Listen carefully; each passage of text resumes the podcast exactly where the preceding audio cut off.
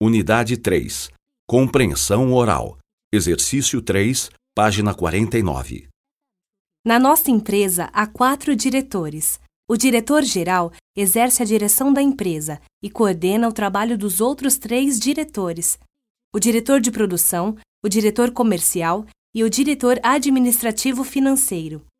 Esses três diretores, por sua vez, são responsáveis por outras áreas.